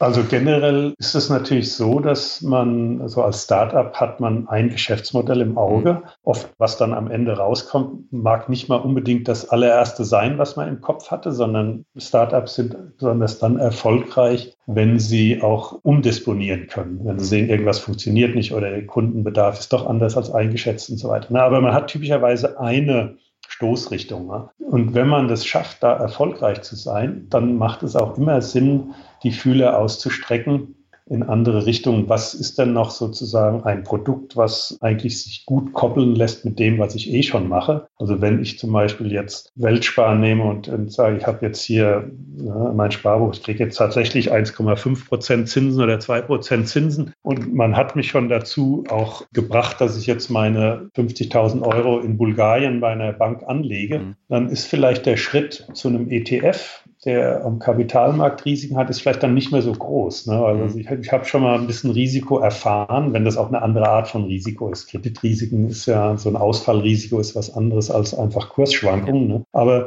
man hat vielleicht mehr Risikobereitschaft gezeigt und das ist vielleicht auch ein Weg, so den den deutschen übermäßigen Drang zum Sparbuchsparen, dass man da den abholt. Ne? Also von daher ist das schon durchaus was Positives. Also diese ganze Robo-Advice oder vieles in der Fintech Szene, was entsteht, sind gute Ideen und Vorstellungen und das wird sich durchsetzen. Die Frage ist nur, wer macht es am Ende? Ne? Mhm. Also macht das jetzt so ein Startup oder wird vielleicht doch mal die Deutsche Bank dazukommen und sagen, also wir machen das, wir nehmen es mal richtig in die Hand und machen das mal professionell. Also die Frage ist oft nicht, was gemacht wird oder was erfolgreiche Modelle sind, sondern letztlich, wer macht's. Ne? Und wir sehen natürlich auch am Robo-Markt, dass es da eine Konsolidierung gibt, dass es Kooperationen gibt. Der Markt ist halt so ein bisschen so wie Anfang des 20. Jahrhunderts, als vielleicht die Automobilindustrie wuchs. Ne? Die Idee des Automobils war eine tolle Sache. Wer dann letztendlich die erfolgreichen Anbieter sind, Produzenten, das war am Anfang nicht klar. Ne? Und jetzt haben wir vielleicht gerade mal eine einstelligen Anzahl weltweit. Ne? Damals waren allein in den USA waren es mehr als 100 Anbieter, die man hatte. Und das wird wahrscheinlich auch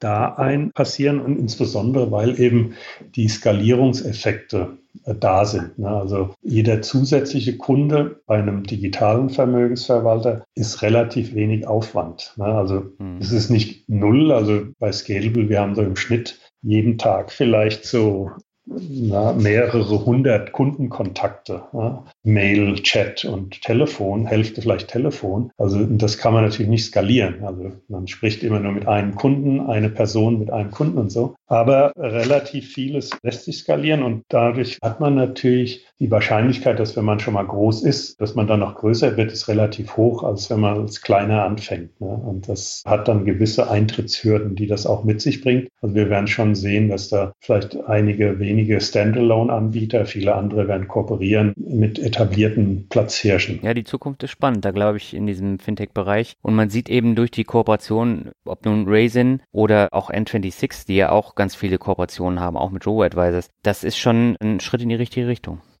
Ja, also es gibt sozusagen, ne, was ich beschrieben habe, dass man sich das rausschneidet sozusagen. Die Fintechs gehen zu den Universalbanken hin, den Vollbanken hin und picken sich das raus, das raus, das raus. Es wird aber auch wieder so, ne, das heißt so in der, bei den Ökonomen nennt man das äh, Unbundling. Es wird aber auch wieder ein Rebundling geben, dass bestimmte. Produkte gehören ganz gut ergänzen sich und da macht es auch Sinn, dass die auf einer Plattform angeboten werden, dass ich also auf dem Handy mit einer Daumenbreite nur auch was anderes Sinnvolles machen kann. Ne? Diese klassischen Banken, die werden es einfach schwer haben. Also typische Gejammere ist ja Nullzinsen verdirbt unser Geschäftsmodell, aber sie haben IT-Probleme, ist ja ganz ein Riesenproblem. Also wenn man jetzt denkt, Deutsche Bank und Commerzbank fusionieren, man weiß gar nicht, wie das IT-mäßig ablaufen sollte. Und diese Schwierigkeiten werden dazu führen, ne, dass also eigentlich so dieses Vollbankengeschäft ganz, ganz schwer wird. Also ich vergleiche es gerne so mit, mit den Karstadts vielleicht. Ne? Also auch die Vollsortimente im Einzelhandel haben es eigentlich ganz schwer. Und wir werden da schon eine Flurbereinigung sehen unter den großen etablierten, aber auch innerhalb der Start-up-Szene natürlich. Mhm. Ja, also gerade dieses Shop-in-Shop-Prinzip, was man jetzt bei Karstadt ja auch sieht, das hat ja dazu geführt, dass endlich wieder schwarze Zahlen auch kommen. Mhm. Da bleibt es dann halt abzuwarten, wie die Banken dann reagieren, dass es da auch wieder nach oben geht, nachhaltig. Naja, wir sehen natürlich auch diese Angebote. Ne? Das, mhm. weißt du, ist es Weltsparen oder so, was wir bei der Deutschen Bank auf der Homepage sehen oder bei Max mhm. Blue oder so. Also das erleben wir und muss man sehen, wie, wie schnell das auch sozusagen zum Laufen gebracht werden kann. Mhm. Ich habe jetzt noch eine letzte Frage vor dem Word Travel und zwar, wie legen Sie denn selber an? Auch in Scalable oder womöglich in Einzelaktien? Der große Anteil meines bescheidenen Vermögens liegt tatsächlich bei Scalable. Auch Frau und Tochter haben ihr Geld dort, weil, also wenn ich das selbst machen wollen würde, ich glaube schon, dass ich so manches verstehe von Rendite, Risikobeziehungen und ähnlichem, aber einfach die Mühe mir zu machen. Ne? Und ich kann auch einfach die täglichen Daten heranziehen oder auch wöchentlich oder sowas. Das ist einfach viel zu mühsam. Trotzdem mache ich natürlich so ein bisschen, eher bin ich so in hier und da mal, dass ich ein bisschen ein Startup unterstütze und mhm. so. Es ist, man, man lernt sehr viel, man trifft äh, junge Leute äh, dort, die sehr aktiv sind und es werden da auch spannende Sachen gemacht. Ne? Und das ist so ein bisschen so das ganz andere von diesem doch etwas anonymen, äh, automatisierten Geldanlage in ETFs, die ja auch mhm. schon so ein bisschen was Anonymisiertes sind. Ne? Also wer weiß schon, was in dem MSCI World ETF genau drinsteckt oder so. Ne? Und da ist man direkt an der Front. Ganz seltenen Fällen mache ich mal eine exotische Wette irgendwie. Eine bestimmte Risikosituation an Finanzmärkten irgendwie offensichtlich so gewinnträchtig sind, dann, dann schlage ich da auch mal zu. Okay. Sie haben die P2P-Kredite ja schon angesprochen. Investieren Sie da auch? Nee, mache ich nicht, obwohl ich weiß von Absolventen unseres Instituts, dass so diese ganze Bonitätsscoring-Modelle sich erheblich verbessert haben. Ne? Also man kann jetzt durchaus besser abschätzen, wie hoch ist die Wahrscheinlichkeit, ob ein Kredit auch zurückgezahlt wird oder nicht. Beißt sich oft, die statistischen Verfahren sind da wesentlich weiter, als was so die Datenschutzverordnung und ähnliches in Deutschland zulässt. Ne? Es ist so ein bisschen schwer zu durchschauen, also wie dieses Scoring stattfindet. Und das wäre jetzt nicht so ein, ein, Fall für mich. Ist wahrscheinlich schon attraktiver vielleicht als auch selbst ein Sparbuch in Bulgarien. Aber nee, da habe ich noch nicht. Man muss sich da auch so ein bisschen mit befassen. Ne? Und da schaue ich mir die Startups an, die tolle Produkte machen und hoffe, dass das floriert. Mhm. Ja, wobei das Risiko-Rendite-Verhältnis ist natürlich bei den P2P-Plattformen deutlich höher als jetzt bei einer wirklich Bank in, in Bulgarien?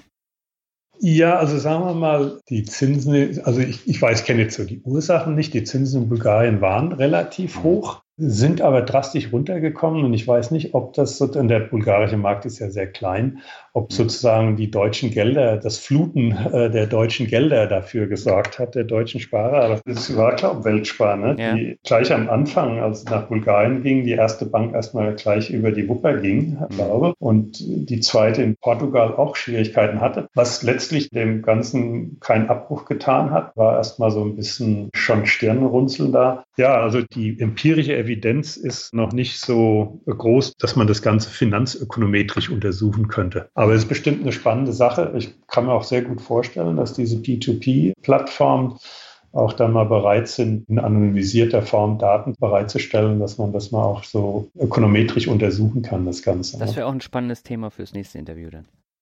Ja, also weiß nicht, wie es ist. Also wir kriegen natürlich schon so Zugang so von Online-Brokern oder so, die, die geben schon an die Wissenschaft mal Daten raus, also immer in anonymisierter Form. Und da kann man schon interessante Fragestellungen machen. Also ne, eine Frage, die Sie ja stellten, wie verhalten sich Privatkunden so in Krisensituationen mhm. und sowas. Und das kann man natürlich schon sehen, wenn da so die Do-it-yourselfers, die, die agieren eigentlich dann in real life letztendlich. Ne? Mhm. Und sagen wir mal, für die, für P2P-Lending muss man natürlich auch man muss längere Datenhistorien haben. Insbesondere muss man natürlich auch mal so durch Konjunkturzyklen gelaufen sein. Also was passiert dann, wenn jetzt tatsächlich mal die Arbeitslosigkeit von fünf wieder auf zehn Prozent ansteigt oder ja. sowas? Ne? Wie, wie wirkt sich das dann aus auf die Ausfallraten? Ne? War ja das Problem in den USA, wenn sie denken an die Immobilien, die ja seit dem Zweiten Weltkrieg nur den Weg nach oben kannten und mit, mit hohen Verschuldungsgraden finanziert wurden. Als dann tatsächlich doch mal die Immobilienpreise nach unten gingen, dann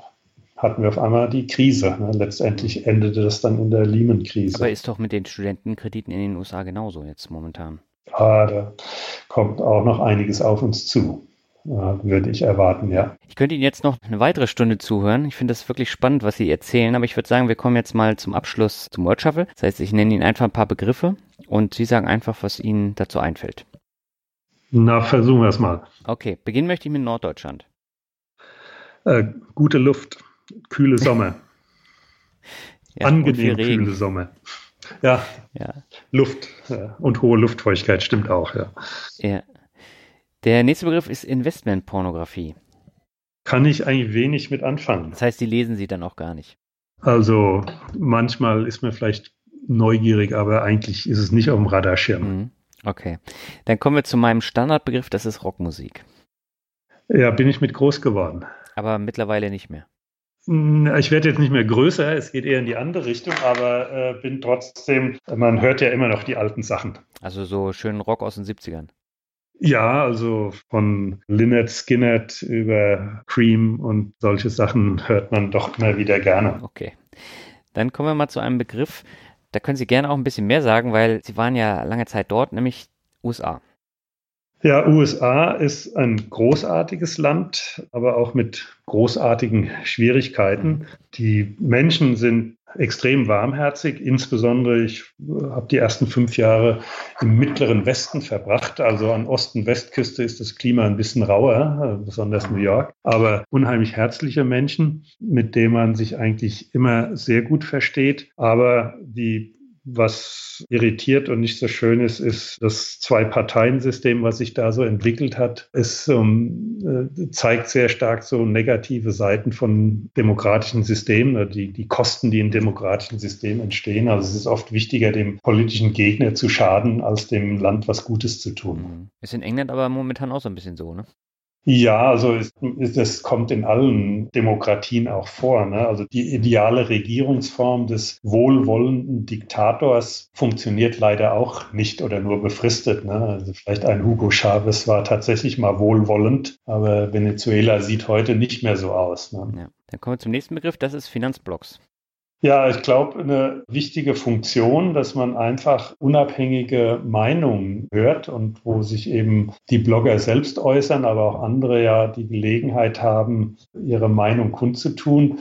Und also Diversifikation fängt schon damit an, dass man auch nicht gleichgerichtete Informationen erhält, ne? sondern dass man eben auch viel verschiedene Blickwinkel betrachtet. Das Problem ist natürlich ein Zeitproblem. Wie gesagt, ich schaue da nur begrenzt rein, aber in Ihren Blog durchaus schon mal. Und es gibt noch ein, zwei andere, wo man, glaube gut aufgehoben ja. ist als Konsument des Blogs. Das freut mich aber zu hören, dass Sie bei mir zumindest schon mal zu Gast waren. Also es ist auch, ich sage mal, es gibt, das wissen Sie auch besser als ich, aber manchmal kommt man da hin und das klingt so irgendwie nach Blog, aber man hat doch irgendwie so den Eindruck, dass es mehr Product Placement ist als ja. wirklich Finanzinformation. Das stimmt. Ja, das muss ich wirklich die Waage halten, weil ansonsten ist es ja nichts anderes als Investmentpornografie. Ja. Kommen wir zum vorletzten Begriff, das ist Crash-Propheten. Ja, ich war ja als Doktorand ein Student von Heimann Minsky. Heimann Minsky ist eigentlich einer der ganz ernsthaften Wissenschaftler, der also schon 50er, 60er Jahre davor gewarnt hat, dass Finanzmärkte inhärent instabil sind. Er sagte einfach, dass die Krux ist, dass je risikoärmer so Märkte sind, desto höher wird zum Beispiel die Neigung, sich zu verschulden und zu investieren in diese Märkte. Also es gibt mehr ein höheres Leveraging findet statt. Und die Folge ist dann, dass relativ kleine Anstöße, externe Schocks oder so, dafür sorgen können, dass ein großer Knall entsteht. Ne? Und Hyman Minsky hat also seit den 60er Jahren immer gesagt, er hat es nicht so formuliert, aber er wurde oft so zitiert, also die Finanzmärkte kollabieren. Und er gab mir immer den Tipp, ja, da, weil er wusste, dass ich so in Ökonometrie und Prognose bin, sagte er zu mir, Stefan, du musst immer bei deiner Prophezeiung bleiben, deiner Prognose, irgendwann tritt sie ein. Also man muss immer nur jeden Tag Crash rufen und tatsächlich tritt er dann auch einmal ein und dann ist man der Prophet. Das hat man ja in der Vergangenheit schon häufiger ja, also, bemerkt. Ne? Das ist, wir mal, ist, ist, in gewisser Weise ist es auch eine Bereicherung, weil man, es werden halt Aspekte überbetont, oft auch überbetont, aber betont, die man vielleicht nicht so auf dem Radarschirm hat. Ne? Und die mhm. Crash-Propheten sozusagen legen halt dann den Finger in diese Wunde, ne? dass man das auch nicht vergisst. Ne? Aber es ist natürlich auch eine Art, es ist ein Geschäftsmodell, was da entwickelt wurde. Ja? Und es ist halt generell nicht nur auf Finanzmärkte, generell Bad News Sells. Ne? Mhm. Dann kommen wir zum letzten Begriff, das ist Glück. Ja, Glück muss man im Leben haben, aber in der Regel muss man sich auch erarbeiten. Das stimmt. Herr Mittling, haben Sie vielen Dank für die anderthalb Stunden Interview. Es hat mir eine Menge Spaß gemacht und da waren so viele Fakten drin. Ich glaube, das hört man dann auch sehr gerne ein, zwei, dreimal. Ja, also mir hat es auch Spaß gemacht, war eine schöne Unterhaltung, gute Fragen und ja, würde mich freuen, wenn auch Zuhörer davon profitieren. Das war das Interview mit Professor Dr. Stefan Mitnick. Es hat mir eine Menge Spaß gemacht und ich glaube, ich hätte sogar noch länger mit ihm sprechen können. Aber am Ende des Interviews war es schon, ich glaube, fast 21 Uhr und Herr Mitnick saß immer noch im Büro und vielleicht holen wir das dann nochmal zu einem anderen Zeitpunkt nach.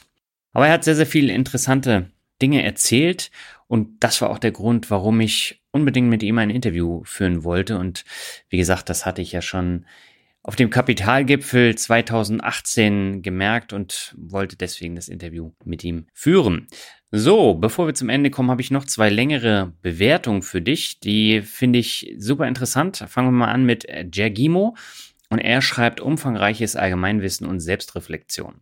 Wir hören den Daniel hier bei uns in China und sind immer sehr daran interessiert, was in der deutschen Finanzszene geschieht, wie die Stimmung am Markt ist und welche Meinung seine Gäste zu den Themen haben.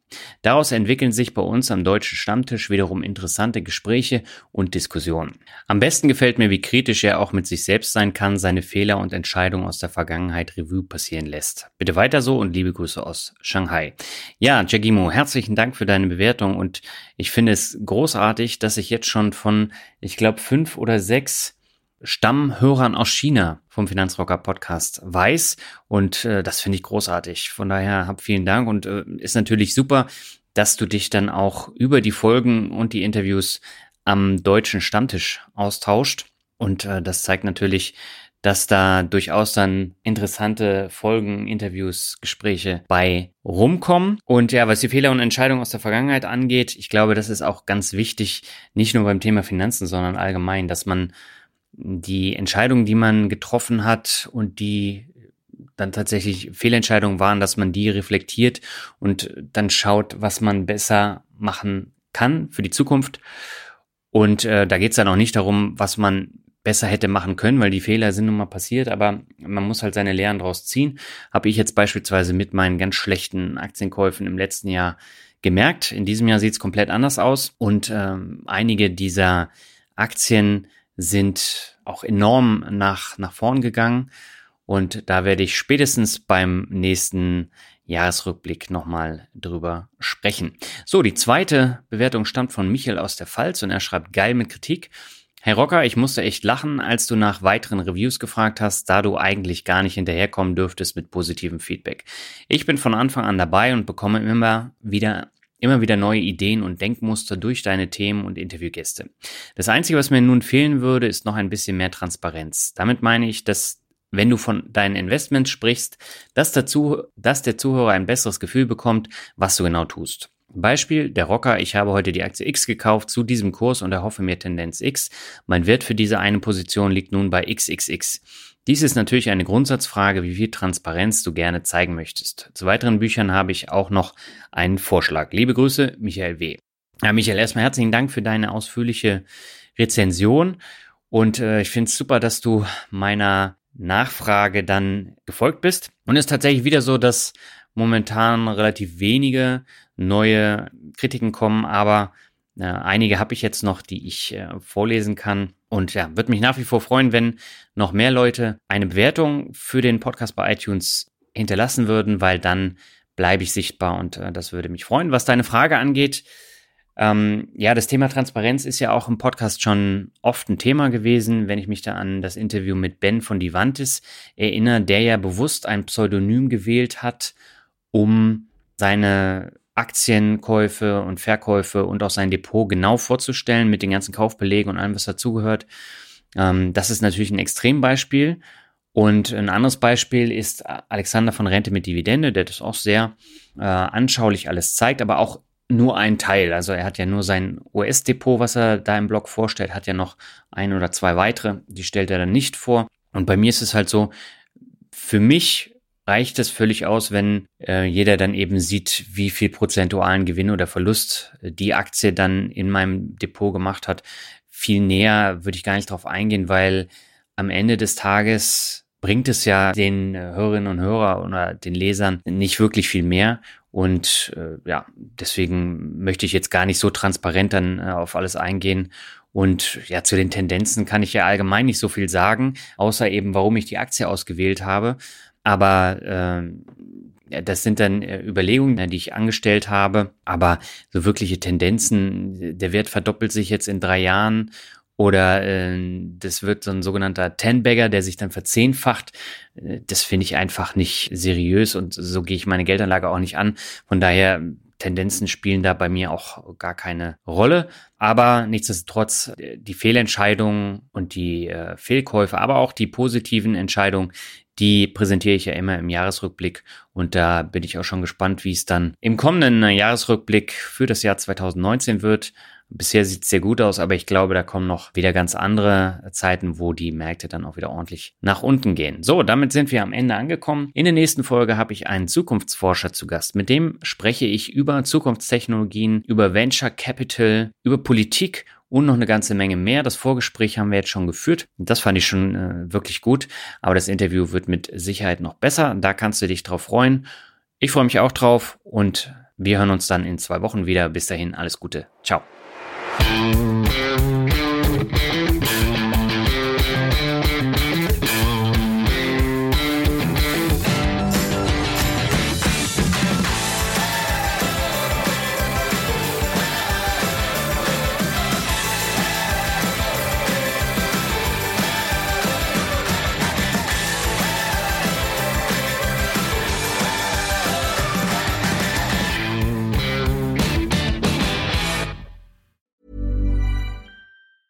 Even on a budget, quality is non-negotiable. That's why Quince is the place to score high-end essentials at 50 to 80% less than similar brands. Get your hands on buttery soft cashmere sweaters from just 60 bucks, Italian leather jackets, and so much more.